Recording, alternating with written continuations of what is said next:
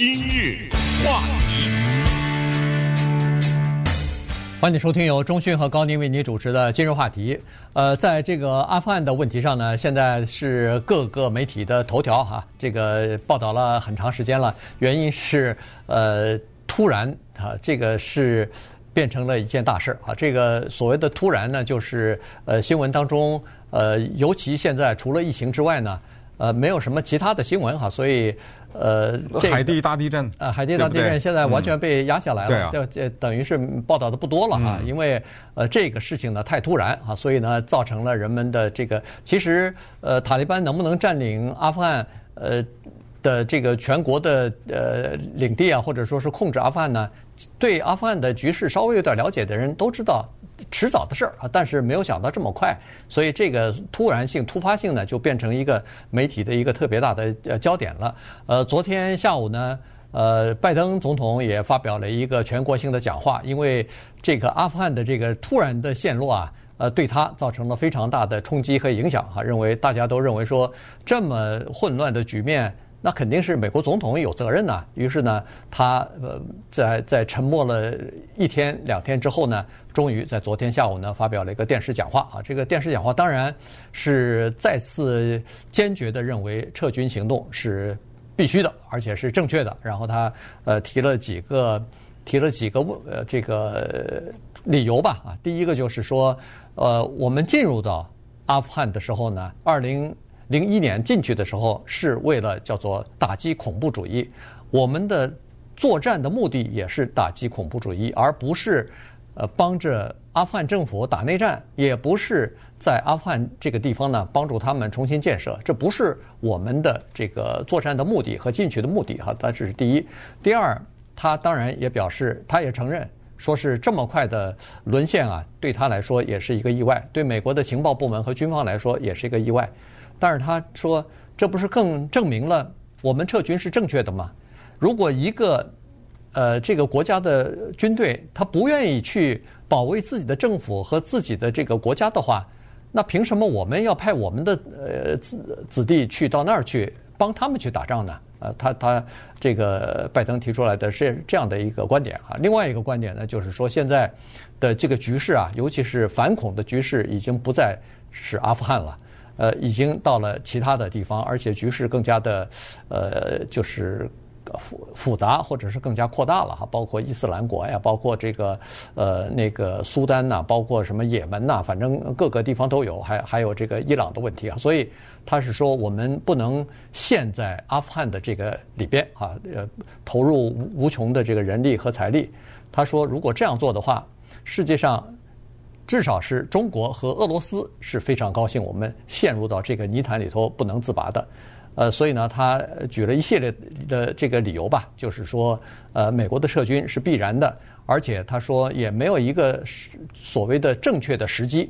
如果要是说有正确的时机的话，应该十年之前就撤军了，应该十二年之前就撤军了。但是现在没有一个合适的时机，而且我也对撤军的后果有充分的准备啊，所以呢。他呃，他就说，这个作为美国总统，还是像我们昨天所说的，我不能再把这个问题棘手的问题留在下一任了哈。所以，作为美国总统呢，我对这个事情负完全责任。嗯，当然，昨天我们听到了拜登的讲话，今天又看到了塔利班他们发表的一些宣言啊什么之类的，我们感觉到这个事情呢，离结束还远远的没有的做到呢，尤其是在。接下来下一任的美国大选的时候，这个绝对在辩论的时候会变成一个相当主要的议题，除非接下来一切都是很平缓的进行。你还记得当年喜来利和川普辩论的 Benghazi 这件事情吗？对，对不对？光是那个架美国飞机下面吊着这么多阿富汗人，就这就等着吧。这个事儿有的文章可做呢，摔死摔死七个人呢。啊，对，从飞机上掉下来了，对，就这么绝望。扒着飞机不不肯撒手嘛。对，说实话，你不撒手，就是你不摔下来，你也活不了啊。那是。到了这么高的高空，光冻就冻死了，对不对？所以那种速度啊什么的，这不可能是人承受的啊。我们看到那个电影上，零零七站在飞机翅膀上，那个都胡说八道，那个都是那那种风速，你根本人没有可能站在飞机的翅膀上面。哎，所以他昨天也说了，他说我向来以对美国人民直截了当而著称。那我要告诉你们，就是事态发展的这么快，我始料未及，我们始料未及。请注意这四个字，叫始料未及。对他的批评就是：你不能始料未及啊！我始料未及可以，你怎么可以始料未？你听到他的是对全国人民的镇定的讲话，你可能没有看到的背后的拍桌子啊，对不对？对那背后那些情报人员、那些军事人员给他的分析，那都是下面人提供的资料啊，对不对？对。那你们怎么做的分析啊？什么十八个月啊，对不对？十八个月和十八秒钟，这差别也太大了吧？那个塔利班的成功就是按秒钟计算的呀。所以这个是美国政治的这一个方面。反过来呢，我们再看看今天塔利班的情况，他们已经宣布了大赦。因为我们之前也讲过，很多人担心来了以后他们会大面积的报复，杀那些给美国做翻译的人、给提供服务的人，立刻把女性从所有的工作岗位上赶走，不让女的上学等等，实行伊兰伊斯兰的法规啊，这一些。昨天呢，他们晚些时候以及今天啊，这里面有时差了啊，嗯，反正就是他们已经做了一个宣布，首先叫做大赦。这个大赦的内容就是将不对为美国人提供各种服务的任何人有任何的报复，同时对阿富汗的妇女说：“你们继续上班，鼓励你们回来上班。”以至于发生了今天早晨那一幕，就是在电视上，阿富汗人想象不到的一幕，就是一个电视的女主播又回去上班了。不光是她回去上班，而且还跟一个塔塔利班的领导人在那儿两个人唇枪舌战，这个是。九十年代塔利班当权也好，或者之后就任何时候没有可能想象的一个画面，就是塔利班能够允许一个女的在电视上面跟他们的一个头目进行这样的辩论和一些对一些问题的深入的探讨啊什么之类的，这是什么迹象不知道啊？但是至少呢有这么一点，就是哪怕它是假的，哪怕就是塔利班塔利班举的是一个招牌，至少也说明他心里明白，如果我公开的再回到过去，似乎有点不太行了。对啊，所以。至少它是一个姿态吧，啊，就这样。还有就是，我们同时看到了，就是当塔利班进入到政府的机构的时候，你知道，他那个塔利班进入以前，阿富汗的总统叫仓皇逃跑啊，对，因为他也没想到这么快，所以很多东西没有带走。当他们进到总统府啊，进到政府大楼的时候，他看到这些政府官员贪污的那些东西来不及拿走。看到政府的辉煌和民间的疾苦，这东西要拿起来好好的做宣传，这对美国对塔利班一点好处都没有。他就是你看看美国帮助的这帮人，那叫民脂民膏啊，你知道吗？所以这些确实对，可以说对塔利班在老百姓当中的树立他们的威信，以及对那个过气的那个政府之腐败和对美国对他们的徒劳的帮助。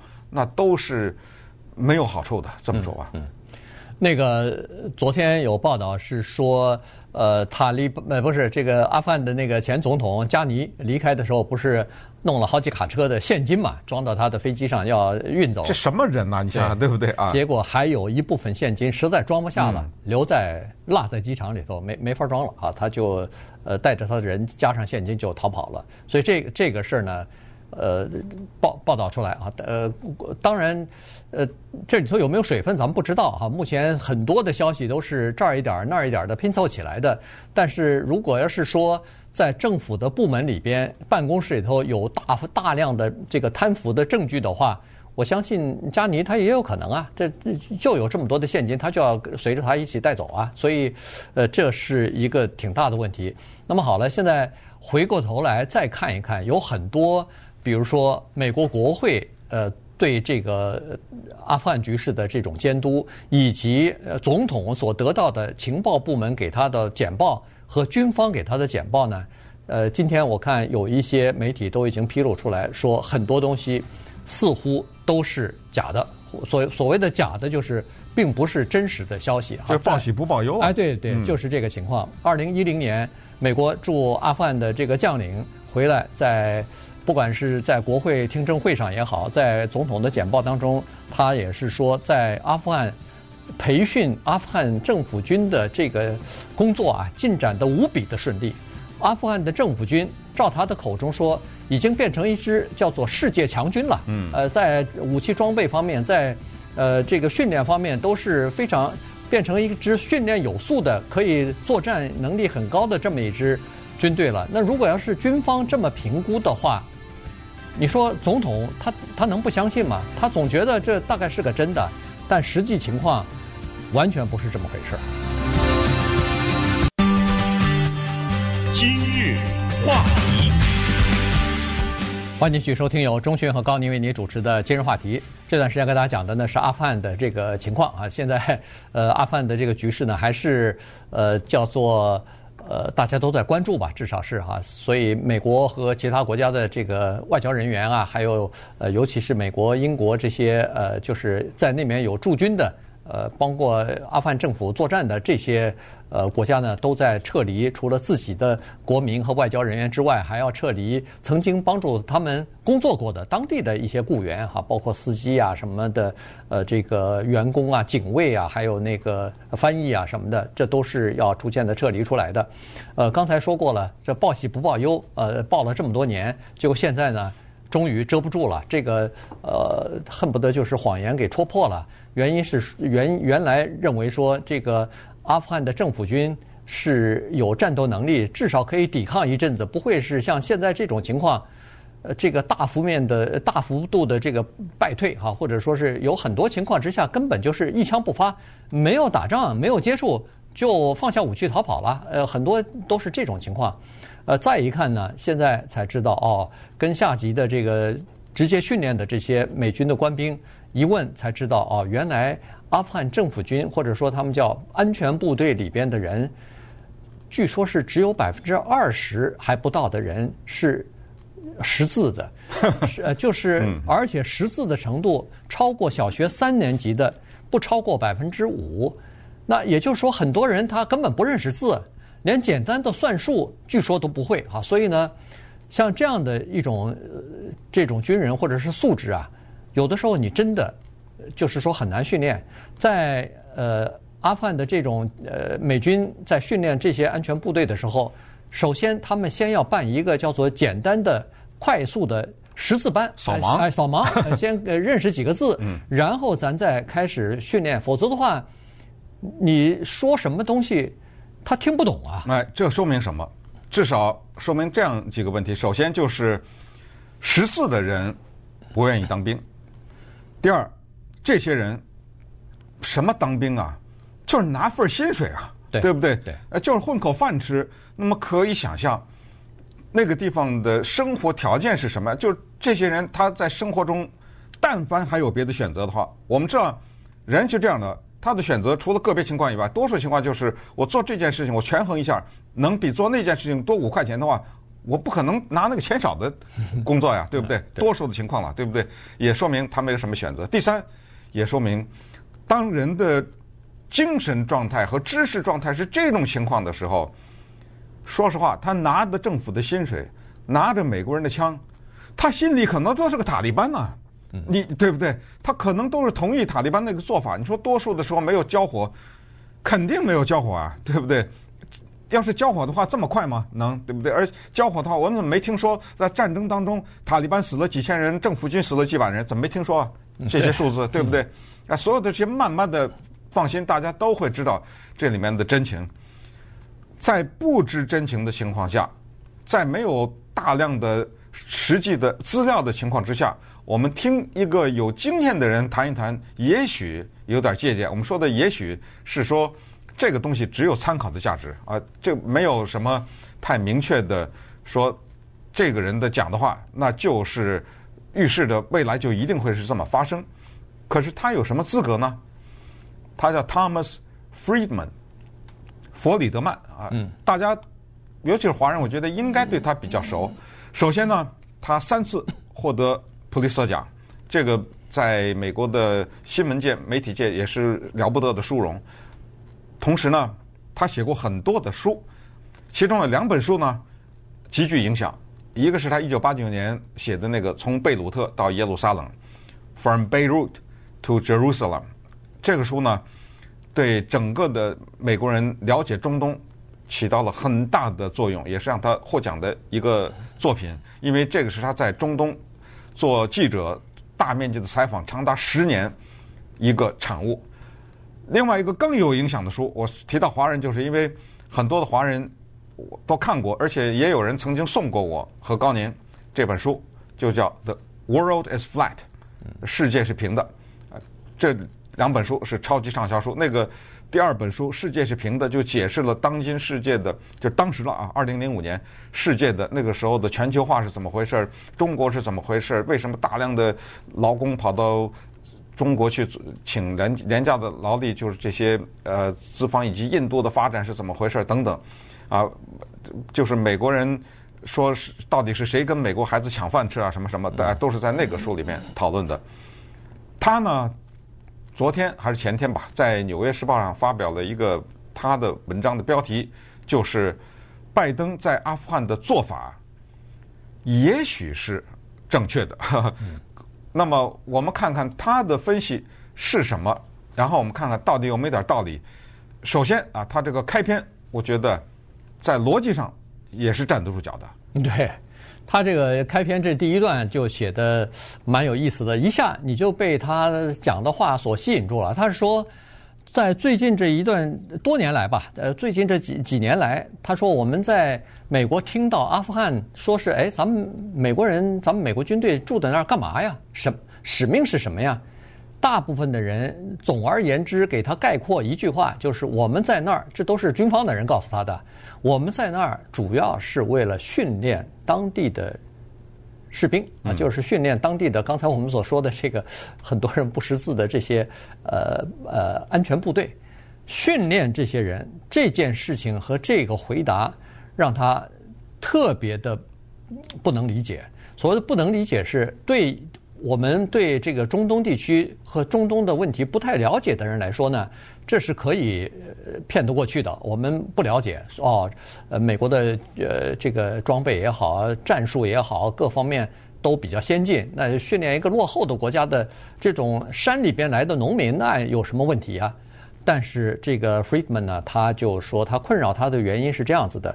他说：“我们用逻辑、用大脑来思考一下，就是说，这些山里头的人，阿富汗的这些安全部队，他需要我们训练如何打仗吗？他从一八三零年开始就一直打仗，嗯，呃，跟不同的所谓从帝国主义到这这个超级大国，哎，去打仗，赶走这些外国的所谓的侵略者和入侵呃占领者或者是殖民者。”人家打了一百年了，在一百年将九十年、一百年的这个期间，一百多年的期间里边，他没输过啊，他知道怎么打仗，他知道在自己的这个贫困的土地上，怎么用自己的这种小，就是我们所说的小米加步枪来对付那个超级大国的呃那些武装，所以呢，呃，他说根本不用你去教，你教他们的不是。他们不知道的东西，你他呃他话里头没有讲，但是我们仔细想想，就是在阿富汗的这些塔利班，他们用非常简陋的家里边自制的这个路边炸弹，给美军造成多大的杀伤，嗯嗯、对美军造成多大的这个影响啊？对，他举的这个例子很有意思，他说你教阿富汗人，你培训阿富汗士兵打仗，就像是你培训一个太平洋岛屿上的居民怎么钓鱼一样。这不是多此一举吗？而且说难听点，他说谁培训谁呀？美国人你会山区打仗吗？对对，从逻辑上讲呢，还可以进行这样一个分析，就是说，美国的逻辑是这样：假如这个阿富汗有两种人，一种人呢是不会打仗的，一种人是塔利班，所有的政府军呢不会打仗的人全当政府军去了，所有的会打仗的人都当塔利班去了。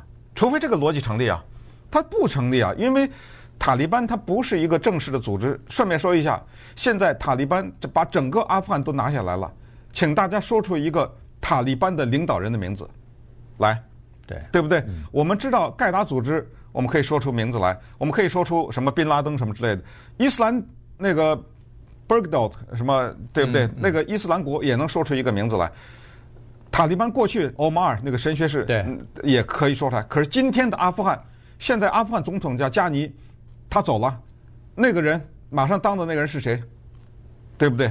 就是说塔利班他现在没有一个特别明确的说这个人是至高无上的，然后大家都听他的，还没有出来。这个人也许接下来会有这么个人，但是呢，他不是这么一个组织，是这么强有的力的一个有系统的这么一个组织，就是一个恨不得就是一个民兵机构。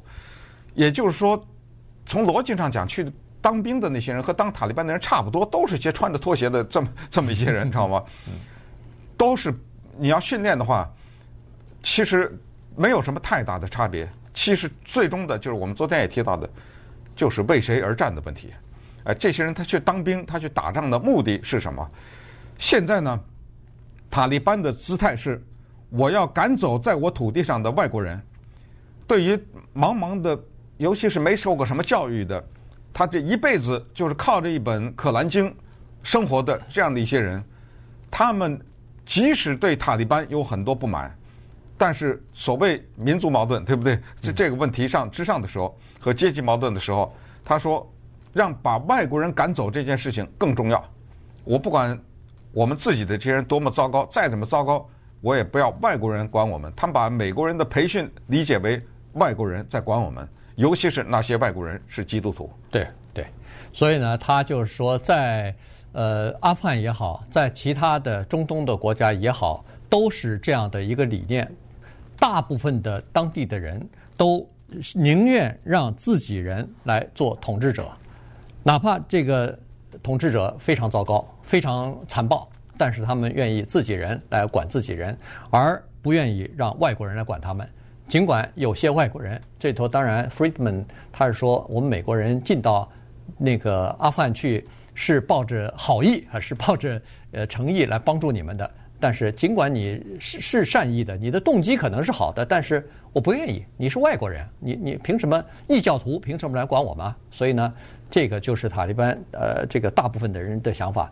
于是这就产生了为谁而战的问题。首先，他们不愿意为一个腐败的政府而战，嗯，嗯，再加上这个政府还是亲美的、亲西方的，对他们来说，从宗教信仰，因为在这个国家，包括塔利班和很多的。这个阿富汗的国民，他们认为说最基本的东西，支撑他们的文化、支撑他们的宗教、支撑他们的政治理念和所有的世俗观念的，都是他们的那个伊斯兰教的宗教信仰。现在你这个政府是亲美国、亲西方的，那背叛了我们的宗教信仰了，这是从最根本的上是跟他们是不一样的。于是他们当然就没有作战的意图啊。今日话题。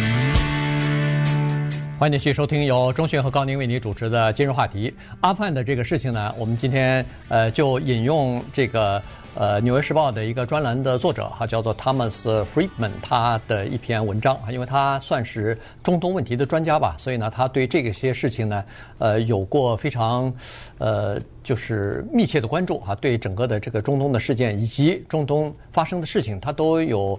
呃，非常深的了解，所以呢，他对整个这个事件呢，就做了一些他自己的分析哈。我们觉得呃有必要拿出来跟大家分享一下，因为包括我们在内，对这些问题呢，有的时候并不是特别的了解。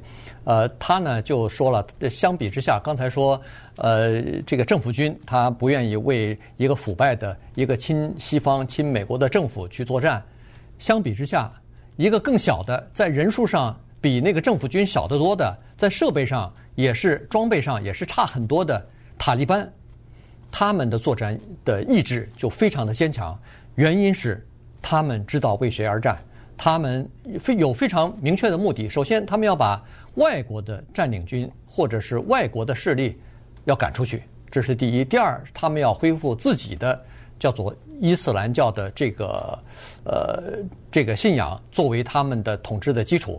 所以呢，他在作战的时候。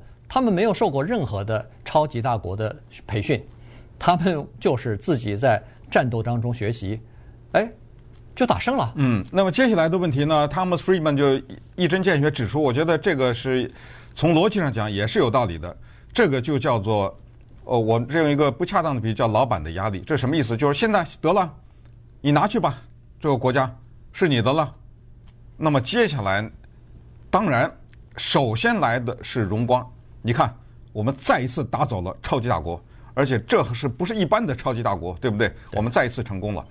他说：“这个呢，在英文叫 “the morning after”，叫第二天早晨，对吧？嗯嗯、我们知道第二天早晨这个句话用的最多的是美国大选，在谁都不知道谁谁当总统的时候，对，第二天早晨一起啊，哦，原来他当了，对不对？很多的事情在英文当中都可以用作叫第二天早晨这个表达。可是 Thomas Friedman 说的所谓的一个当权者的压力就是第二天早晨的第二天早晨。对不对？对，你要说明天是第二天的话，那我下面的问题是后天呢？这日子怎么过呢？哎，于是塔利班现在面临的叫历史的重担和权力平衡的无情。什么叫做历史的重担？拿去吧，这个国家得了，我的失业问题你看着办吧，对不对？我这老百姓吃饭的问题你看着办吧，经济发展你看着办吧，我这个国家的。民族冲突啊，或者宗教冲突啊，各种各样的这些问题，全是你的了。对，你全拿去吧。你有两个选择。Thomas Friedman 说：“我没有答案啊。”他反复强调：“I don't know，我不知道。”他说：“但是就我在中东这么多年的经验，他只有两个选择：一个是立刻回到过去，什么把女的全赶出去啊，什么这样哈。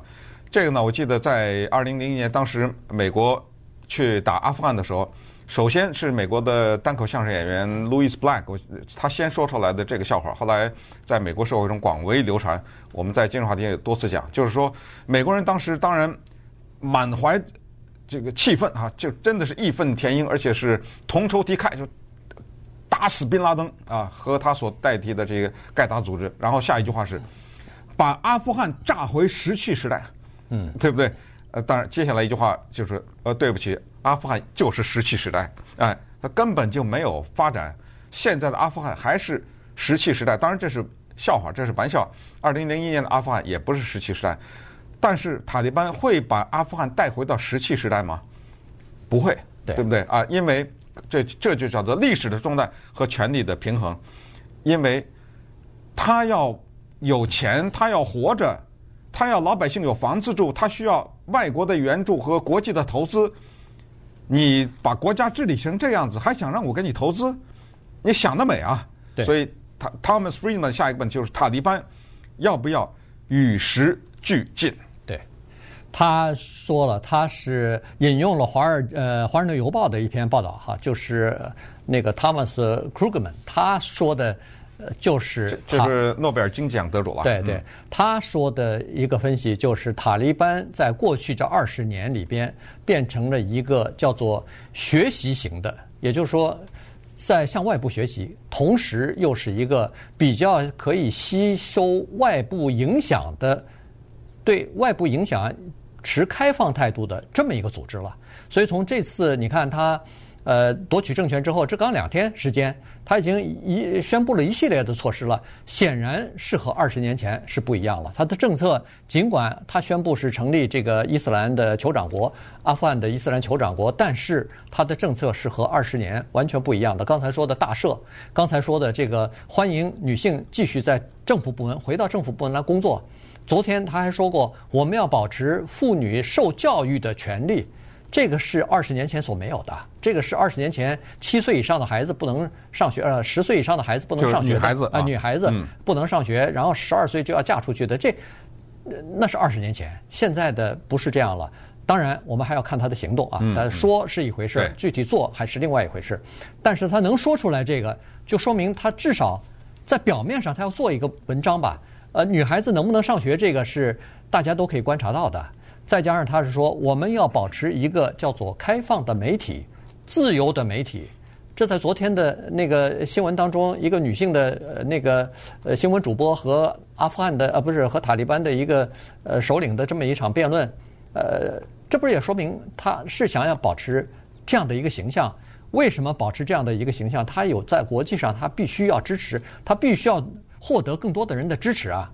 在二零。呃，零呃，在二零呃一九九六年吧，他们获得了那个呃喀布尔以后，不是占领了全呃阿富汗嘛？在那个时候，只有三个国家承认塔利班，呃，包括呃那个巴基斯坦，然后还有什么沙乌地阿拉伯，呃，不是沙乌地阿拉伯，是那个伊朗阿拉伯，哎，伊拉呃不是伊呃阿拉伯大公国，啊、对对对，酋长国，哎，酋长国，哎，呃，就那么两个三个国家啊支持，呃，就是承认他，那他肯定现在是不能再这个样子了。现在的时代和二十年前不一样了，他要发展经济，他要创造就业，解决国内的这个贫穷的问题、经济的问题。他要靠这些投资，谁先到他那儿投资去啊？都是阿拉伯的一些弟兄要到他那儿去投资。但这些什么，不管是啊这个阿拉伯酋长国啊、大公国啊，或者说是呃那个呃中东的一些国家，这些国家其实美国都是有很大的影响力的。所以在这种情况之下，他想要发展自己经济，他没办法和外部切断关系啊。嗯，那么从内部讲呢？一个变化已经不可逆转，和二十年前完全不一样的是，百分之七八十的阿富汗人手里拿了一个东西，叫手机。这个东西呢，对整个的阿富汗的改变啊，你不要看就是一个手机，却是一个根深蒂固的了。数百万的女性，要不就是在学校里，要不就是从从事着政府的工作，然后不知道多少百万的阿富汗人。天天在那上网，对，除非你塔利班规定，就像那个北韩似的，对不对？所有的国家的人上不了网，断网，那断网，对不对？那就这样，干脆，如果你塔利班敢玩的话，你也可以，你也死不了，大家都回去放羊去，对不对？就回到石器时代，别说上网，你手机都没有，全给你没，除非他这样，但是看来不太可能啊，他不太可能回到那个样子，也就是说。塔利班他面临的挑战实际上可能比我们看到的更大，也就是说，为什么他的挑战更比我们更大？他挑战是什么？是我是以一个宗教原教旨主义者的身份出现，我是伊斯兰教当中相对来说比较激进的那一个出现。现在突然之间我缩回去了，我又让女的上学，又让女的工作，我怎么对那些支持我的教徒交代啊？我怎么对那些为了我打天下而付出生命的那些人交代啊？那些人付出的生命是让我不让女孩子上学啊，对不对？是让我们回到一九九十年代的塔利班呢？我怎么对他交？所以他也还有这个压力，你不要忘了，对不对？他怎么来说服他的那些支持者来所谓的就是这个叫做与时俱进呢？他一定有他的一套说法，对不对？呃，首先他有一个东西绝对不会改变。就是政教合一，这个绝对不会改变啊！就是绝对的，我是用伊斯兰的律法来治理我这个国家，但是这个里面就出现了一种人，就是他能解释这个律法，你知道吗？哎，他能从当中找出一些东西来，能够说服他那些比较更激进的支持者。那么接下来最后一段，我们看一下，就是美国人在过去的二十年种下的种子 有没有开花结果。今日话题，欢迎继续收听由钟迅和高宁为您主持的今日话题。呃，这个塔利班现在面临的问题非常的多啊，所以呢，他必须要和外部的世界接轨，同时呢，他也必须要处理国内的很多的问题啊。所以现在的这个呃两大变革刚好就。呃，产生在他们呃重新掌握政权的这个年代里边，一个变革就是技术方面的变革，另外一个变革呢叫呃气候方面的变革哈。从目前的状况来看呢，阿富汗是属于受到气候变革、气候变化影响最严重的国家之一啊。它是一个内陆的国家，以后的极端的气候，什么干旱呐、雪崩啊这种。这极端的天天气呢，对阿富汗的这个国家来说影响是非常大的，所以呢，它必须要在这方面呢和这个世界其他的国家一起通力合作，才可以逐渐的呃，就是减少对他们的这个负面的影响。而且，呃，在过去这二十年，美国在阿富汗种下的种子，有的时候你平常不注意看不到，但是你若干年之后回过头来再一看。哎，它这个种子已经开始发芽了。你比如说，现在有了手机，有了国际网络，它再关它就不容易了。它如果要关的话，他的太太可能会提出抗议来，他们的女儿可能会发出呼声来，这些都是二十年前这些妇女所没有的声音啊。对，美国在这方面，你可以说是很狡猾，也可以说呢是非常自然的做法。我们这么想一个事实：当今的阿富汗有十八九岁的孩子多少人？说实话，我没有马上这个数字。那么有个百万左右吧，还是多少？对不对？不止吧？但好，不止。那你想一想，这些人他出生的时候，他们不知道塔利班是什么呀？对，对不对？这不不是说不知道了，我弟说他没有经历过塔利班的统治啊。他二十岁，他整个就生活在美国制造的这个氛围之下。那么这个氛围是什么呢？这就刚才说的种子。我把这个种子啊种下去，提高人的期待。我又让你上学，又让你工作，又让你听音乐。你知道塔利班没电视都没有。对。九十年代的时候没有电视，把所有的电视都关了，没有音乐，娱乐，娱乐、呃，任何的娱乐都没有。我让你听歌，我让你跳舞，对不对？让你过着自由的生活。我把你这个期待值提高，提高个二十年，我看你怎么办，对不对？然后呢，二十年以后，突然有一帮胡子兵进来了，进来以后，不行。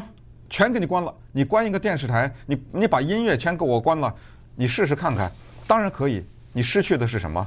不是电视台，是民意呀。嗯，一个政府靠压、靠威胁、靠恐惧是可以维持，但是这个这种维持就摇摇欲坠。所以在这种情况之下，就是这个种子已经开花结果。这是 Thomas Friedman 他在这点的分析也指得有道理，就是说人到了一定的时候，他回不去了。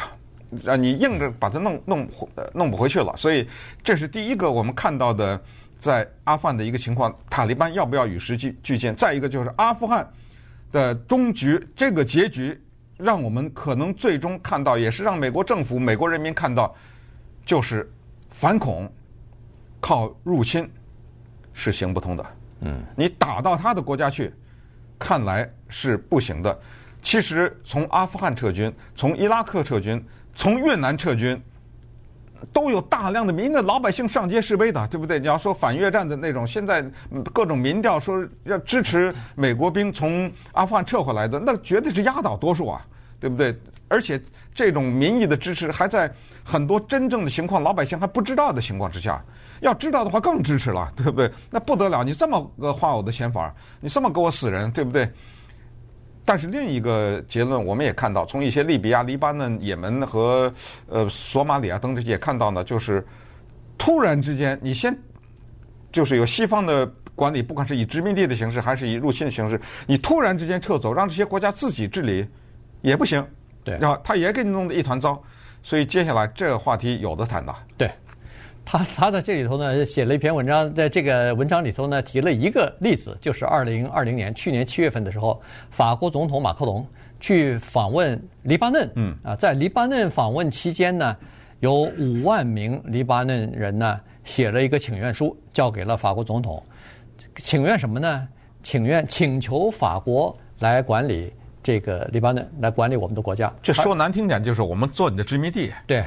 他我不，你交给你了，算你的了。对对，原因是他说我们现在的政府管理不了，我们现在政府太无能、太腐败，没法管理我们这个国家，请你求求你来管理我们吧。然后 Friedman 就刚才说的，刚才那几个国家，什么索马里啊、也门啊，什么呃黎巴嫩啊，现在包括阿富汗什么的，这些都是属于叫做。呃，西方的一些呃驻军或者说是统治者一离开的时候，突然这个国家就四分五裂，突然就变成军阀割据，突然就呃变成内战分歧，没有办法统一等等哈，很多的内乱的问题，比之前的生活要糟糕得多，于是民怨就非常的大。那么他是说，在这种情况之下，可能不光是黎巴嫩，在其他的国家也会出现。